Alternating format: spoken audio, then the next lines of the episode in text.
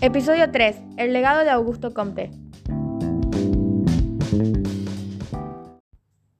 Ahora muy bien alumnos, escuchamos muchas veces hablar sobre el positivismo, pero ¿alguno sabe verdaderamente qué es?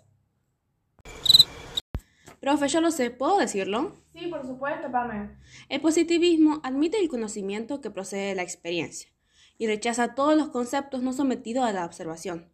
Postula que los hechos son la única realidad científica y la experiencia e inducción es donde se extraen las conclusiones mediante el método científico. David Hume expone el empirismo, el cual impulsó el desarrollo del positivismo que había formulado Comte.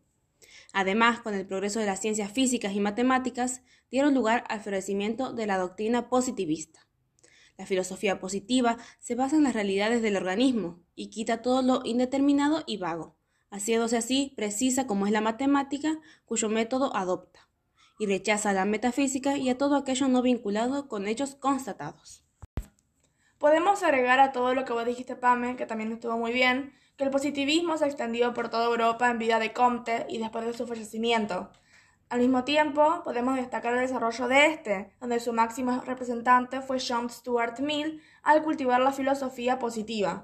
Y por último, y más imaginativo, fue el positivismo de Herbert Spencer, quien era un fiel defensor de la aplicación del evolucionismo de Charles Darwin en la vida social.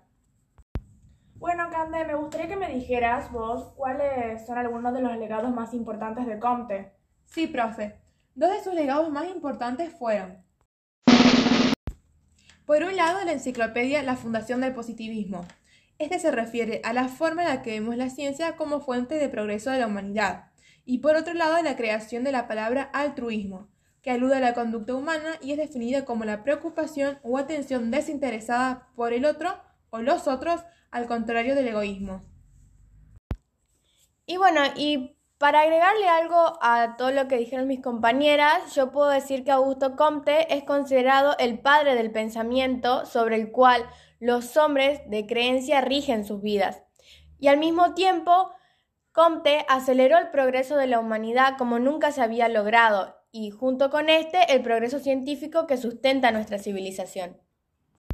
Muy bien alumnos, estoy muy contenta de que se hayan preocupado por la búsqueda de la información y espero sinceramente que pudieran comprenderla.